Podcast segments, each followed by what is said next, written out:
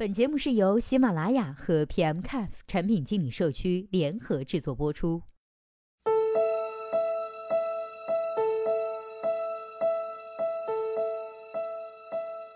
Hello，大家好，欢迎收听本期的节目。今天我们一起来说一下，为什么互联网租房网站做不到去中介化。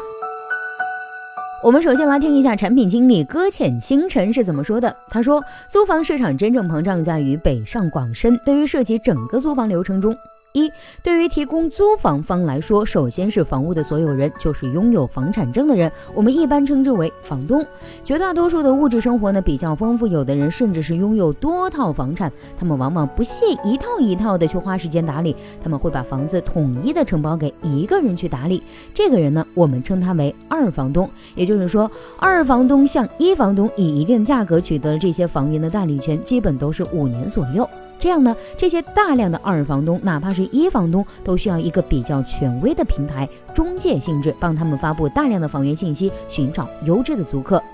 二，对于需求租房方来说，除了房源信息的获取对比之外，中介方提供给租客的是基于效率的提升以及精力的节约，甚至是租房安全感的获取。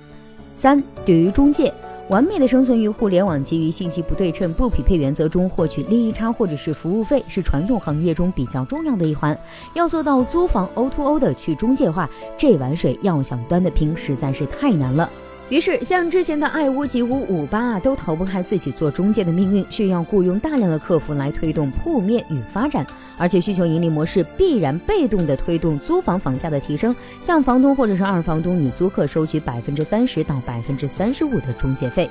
OK，那接下来我们再来听一下产品经理 Jesse 黄是怎么说的：无中介租房房东直连的租房平台并不会成为当下或者是在短期的未来内的主流，原因有如下几点。一，当前信用体系的缺失。当前中国社会的信用体系是缺失的，在大环境来说是充满不信任的，尤其是个人对个人的契约关系，那就决定了需要一个第三方的介入。虽然有时候中介呢也会不靠谱，但是中介还是有单位有一个管理体系在，会有一定的信誉可以支撑。二。住房标准判断的不一致性，比如说一套房子的装修，每个人呢对装修好坏的评分都是不一致的。装修、房型等有极其个性化属性，无法有效的进行量化。照片呢可能有一个大概的认识，但还是片面的。比如说房东说装修的很好，但是租房人的标准很高，那么租房人判定的装修一般，那么就无法达成一致。三、看房时间的契合度。每个房东呢都不想自己空关着一套房子早日出租便有现金可以收益，而如果自己带人看房，且不说空房和居住地的距离问题，仅仅是看房的时间对应也是一个比较恼人的事情了。那么，因为有这些问题的存在，现在有了互联网的介入，出现了品牌公寓。这种品牌公寓区别于传统的中介，以一种服务的形式来存在，主要模式有以下几种：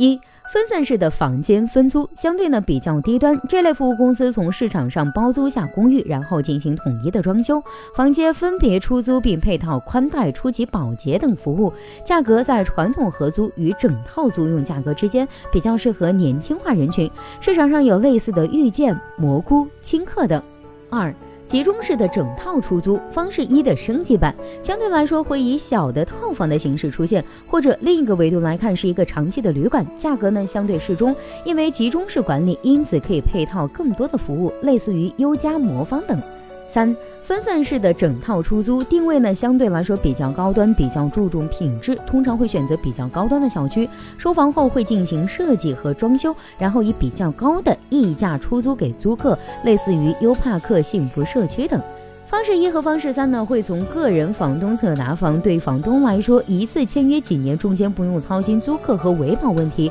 每月还会有定时的租金到账，是一种比较好的托管方式。方式二呢，一般会从物业入手，拿到比较多的房产或者是一些整栋的物产，然后进行改造。在诚信缺失的体制下，个人对个人将不会是最终解决问题的方式。因此，个人认为去中介化的平台前途呢比较的暗淡，而采用托管方式，因其有独特的模式会比较的流行。预计这几年内，这个行业的腥风血雨会成为红海，而最后的得益者将是房东，其次是房客。